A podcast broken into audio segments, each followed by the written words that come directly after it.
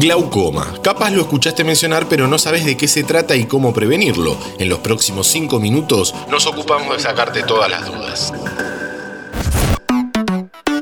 Chequeo general.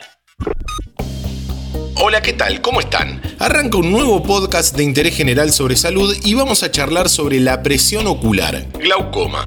¿Qué provoca y qué tratamientos existen para no tener mayores complicaciones?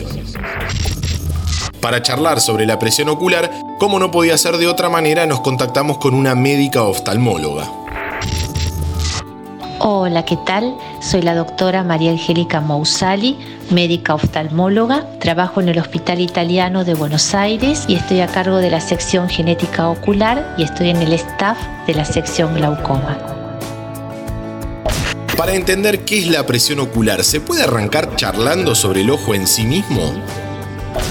Nosotros tenemos unas glandulitas adentro del ojo que se llama cuerpo ciliar que fabrican durante 24 horas una sustancia que se llama humor acuoso que permite mantener la presión constante dentro del ojo, dar alimento al nervio óptico y de esta manera preservar y ver claramente. Cuando la circulación de este líquido no se produce adecuadamente, empieza a apretar al nervio óptico de tal manera que no puede tener una buena circulación y comienza a deteriorarse las fibras nerviosas que transcurren por el nervio óptico. Lentamente y silenciosamente, el aumento de la presión ocular ocasiona una pérdida lenta de la visión.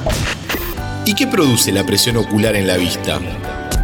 Primero aparece la primera dificultad, que es la alteración de la sensibilidad del contraste, sobre todo en los días nublados o al atardecer, y después la dificultad al bajar una escalera o al cruzar una calle por la falta de percepción del campo visual. Algunas personas son más propensas que otras o cualquiera puede tener problemas de presión en los ojos.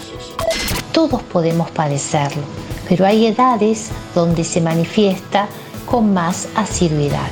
Por ejemplo, hacia los 40, hacia los 50 años, hacia los 60 años. Hay chicos que pueden nacer con glaucoma, eso se llama glaucoma congénito. Los adolescentes pueden tener glaucoma juvenil y además pueden ser glaucomas secundarios a otras causas, por ejemplo un accidente, el uso de corticoides en gotas o el uso de ciertas sustancias que pueden hacer que aumente la presión ocular. ¿Cómo se puede mantener estable la presión ocular? ¿Se puede prevenir?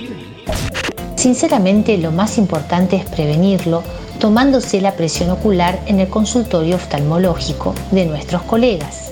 Hay que concurrir al médico oftalmólogo cuando queremos cambiar un anteojo o cuando nos duele la cabeza cuando estamos frente a una computadora o cuando no podemos ver bien las letras del celular.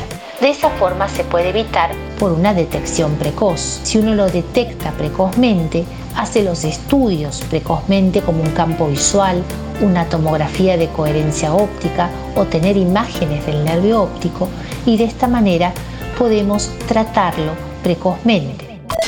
¿Y cómo es el tratamiento contra el glaucoma? Las líneas de tratamiento comienzan, además de la detección, con gotas oculares que se aplican todos los días. También se puede aplicar un tratamiento con láser, también se puede operar y se pueden combinar las tres líneas de tratamiento entre ellas. Ese es el tratamiento indicado. Hoy por hoy, nadie puede quedar ciego por glaucoma.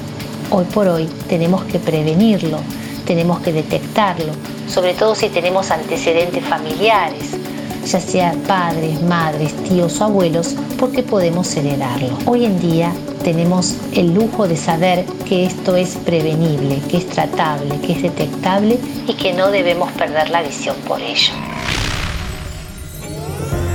Todo sobre la presión ocular en 5 minutos. Le agradecemos a María Angélica Mousali, médica oftalmóloga, trabajo en el Hospital Italiano de Buenos Aires y estoy a cargo de la sección genética ocular, que charló con interés general.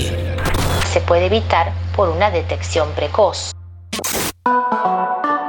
Antes de deslizar para continuar con tus podcasts favoritos, seguí a Interés General en nuestro perfil de Spotify.